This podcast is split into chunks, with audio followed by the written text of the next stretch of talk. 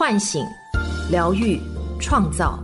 我是张德芬，欢迎来到张德芬空间。在这里，让我们一起遇见未知的自己。微信关注公众号“张德芬空间”，回复“喜马拉雅”，免费领取价值一百九十九元《遇见未知的自己》线上体验营。大家好，我是今天的心灵陪伴者宁宇，和你相遇在张德芬空间。今天要跟大家分享的主题是关系的投射认同，作者诸神的恩宠。清明时节雨纷纷，路上行人欲断魂。一年一度的清明节又到了，每到清明这天，上坟祭祖是中国人的一项重要活动。在电影《青蛇》里，许仙上坟祭祖归时，绝对想不到，从这一天起，自己的命运将发生巨变。提起青蛇，很多人都会想到张曼玉、王祖贤。在上世纪九十年代，他俩塑造的青蛇白蛇形象深入人心。《白蛇传》的故事我们耳熟能详，而青蛇却打破了我们对《白蛇传》的刻板印象。采用故事新编的方式，探讨了亲密关系中的投射性认同问题。电影里，许仙懦弱好色，白蛇性感忠贞，青蛇纯真顽皮，三者错综复杂的情感纠葛，充满情欲味道，带给我们许多启示。一，亲密关系里的投射性认同。白素贞是千年的蛇妖，来到尘世是为了渡劫修仙。清明节当天，许仙上坟结束，准备乘船回家，却找不到空船。坐在船上的白素贞见状，拿起一杯茶洒向空中。顷刻间，天降大雨，湖上烟波浩渺，这成了他们缘分的开始。与许仙结缘后，白素贞对许仙非常依赖，也就此对他产生了投射性认同。什么是投射性认同呢？它是指一个人把自己内心不愿意面对的那部分自我体验投射到他人身上，然后把这些剥离出去的感受视为对方已经拥有的东西。和许仙一起生活后，他事事以许仙为重，还告诉小青，感情要从一而终。他把嫁给老实人视为修行的终极目标，把婚姻视为自己的人生归宿，这是他悲剧的根源。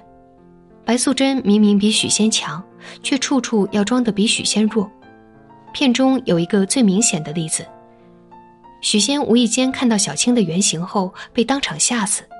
随后，白素贞拼死盗回灵芝草。白素贞用灵芝草救活许仙后，立刻装出柔弱的模样，惹得许仙不胜爱怜。就这样，许仙在不知不觉中成为白素贞情感控制的对象。更有意思的是，白素贞对许仙的依赖性投射认同里，还夹杂着权力性投射认同，隐含着强大的暗示力量。在白素贞的帮助下，许仙兼职开了药铺，白素贞亲自坐诊救死扶伤，在百姓中赢得了好口碑。看上去这是白素贞在帮许仙，其实这种帮助里暗藏着控制。最明显的地方是，得知白素贞是蛇妖后，许仙心生恐惧。端午节那天，他买好了雄黄酒，准备毒死对方。然而，当蒙受白素贞惠泽的病人一一向他道谢时，他开始犹豫了。最后，他放弃了计划，自己喝了雄黄酒，醉倒在河边。在这段婚姻里，白素贞将自己柔弱易控的那一面的需求投射到许仙身上。他越强，许仙就越弱。现实生活中，很多家庭里也是如此。有些妻子总责怪丈夫无能，却很少去反思丈夫的弱其实是自己长期强的结果。为了凸显自己的能干，他们拒绝弱势，把弱从自己身上撇干净，并向外投射。当丈夫表现出无能，他们才能心安理得的强势。白素贞也由此一生被情所困。临死前，她对小青说：“小青，我白来世上一趟，一事无成。半生误我是痴情，你永远不要重蹈覆辙，切记。这一刻，他终于觉醒，只可惜为时已晚。二，极具杀伤力的负面投射性认同，在小青身上同样存在着投射性认同，他对白素贞的感情很复杂，既有姐妹情，也有爱情。许仙出现前，姐妹俩形同一人；许仙出现后，白素贞的爱被一分为二。即便小青有一百个不愿意，也只能接受现实。小青对白素贞言听计从，她对姐姐的爱高于自己的生命，她连做梦都怕被姐姐赶走，这属于典型的迎合性认同心理。在这种心理机制下，投射者会觉得。我为你付出了那么多，你就应该听我的。所以，白素贞和许仙在一起后，小青曾多次劝说白素贞离开人间，回峨眉山继续修炼。然而，白素贞没有听进去，小青很失落，于是采取了下一步行动。她趁姐姐不在，去主动勾引许仙。他这样做不是因为喜欢许仙，而是他想验证一下。姐姐对许仙老实人的判断到底准不准？在投射性认同的过程中，投射方会把自己内心的负面想法投射到被投射者身上，让被投射者表现的好像真的就是这样的人。小青把自己的欲望投射在许仙身上，最后他成功了。与法海斗法结束后，小青回到家中，再次勾引许仙。这一次。许仙没能把持住自己，和小青在床上缠绵了一番。这一幕恰好被白素贞看到。小青正是用这种挑衅的方式向姐姐证实了许仙的虚伪好色。白素贞知道，小青之所以这样做，是为了引起自己的重视，让自己知道爱情并不可靠。其实，白素贞也不清楚许仙到底是不是那个值得托付的人。她只是带着一厢情愿、迷茫的走进关系，借由依赖许仙，给与自己成为人的感情象征。这份对亲密关系的这份迷茫，便投射在小青身上，让她为自己去验证。白蛇临死前嘱咐小青要去救许仙，是他对爱的最后一丝挣扎。这时，小青忍无可忍地说：“你有没有考虑过我的感受？”小青不爱许仙，不爱法海，她心里只有姐姐，她只愿为姐姐赴汤蹈火。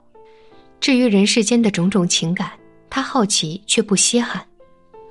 经历过人间的悲欢离合后，她最后也拥有了凡人的感情。看到许仙剃度出家，她流出了眼泪，她替姐姐不值。那个曾经不懂情爱的青蛇。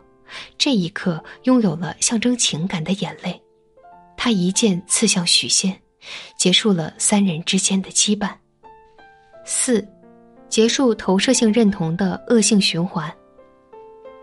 白素贞、许仙和小青三者复杂纠缠的投射性认同关系，不仅存在于荧幕上，也存在于现实生活中。武志红说：“投射性认同是一种孤独的游戏。”沉浸在这种游戏中的人，会比一般人更加渴望建立亲密关系，但他们在亲密关系中是看不到对方的真实存在的，他们只关注对方是否如自己所愿，按照自己所渴望的方式对待自己。很多家庭成员之间也会玩投射性认同的游戏，他们会把自己潜意识里不愿意面对的那部分自我，悄无声息地投射到对方身上。比如，有些夫妻间发生矛盾时，妻子总爱冲丈夫叫嚣：“你有本事你就打我呀！”这时，丈夫如果意识不到这是妻子对自己的投射性认同，他就会恼羞成怒，然后真的打妻子。这正中妻子下怀。被打后，妻子会以受害者的身份自居，不断向外人诉苦：“看，我丈夫就是家暴男。”但是如果丈夫在那一刻能察觉到妻子正在投射认同自己，他不会生气，更不会打妻子，投射性认同也就不会发生了。亲密关系中投射性认同是不是只能制造悲剧呢？不一定。投射性认同其实是中性的，如果运用得好，不仅不会伤害亲密关系，还会成为亲密关系的粘合剂。怎样才能让投射性认同助力亲密关系呢？一，及时进行自我觉察，觉察到自己是投射者或被投射者，是解决问题的关键。很多投射者都有完美主义倾向。而追求完美的人，内心深处都有一个巨大的情感黑洞，这个黑洞最后会投射到自己的亲人身上。比如，表面完美的父母，往往有个不学无术的孩子；任劳任怨的妻子，往往有个一事无成的丈夫。想破除对伴侣的投射性认同，不妨想想，自己内心真实的想法是什么，自己渴望什么，恐惧什么。二，亲密关系中只有包容，没有对错。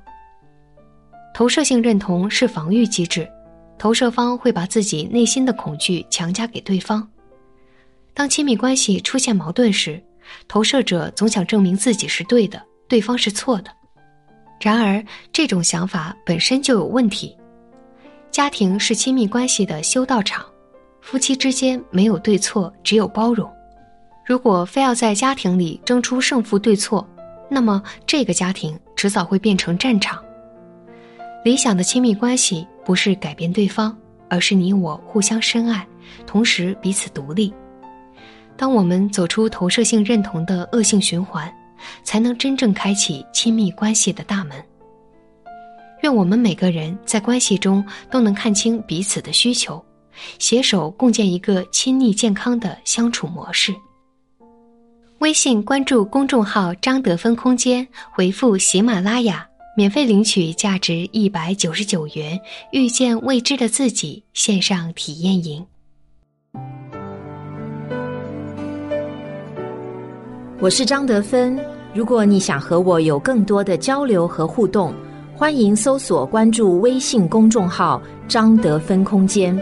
心灵之路上，我会和你一起成长。